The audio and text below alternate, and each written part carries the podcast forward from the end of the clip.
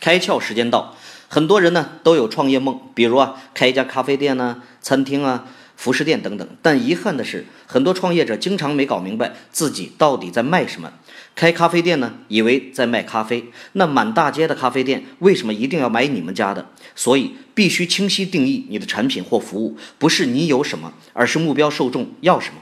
如果做餐饮，想满足客人基本的饱腹感，那只能卖十几二十元。因为消费者很容易找到一样能吃饱的东西。如果定义成呢，让客人吃完后拥有一个愉快的心情，可以卖到大几百；如果定义成让客人充满惊喜，让他们吃完后呢，乐意分享给朋友，增加社交价值，甚至呢，可以卖到千八百。所以呢，当我们把产品或服务定义的越特别、越稀少，对消费者越有价值，就越能存活下来。而单价的提升只是附带的必然结果。今天你开窍了吗？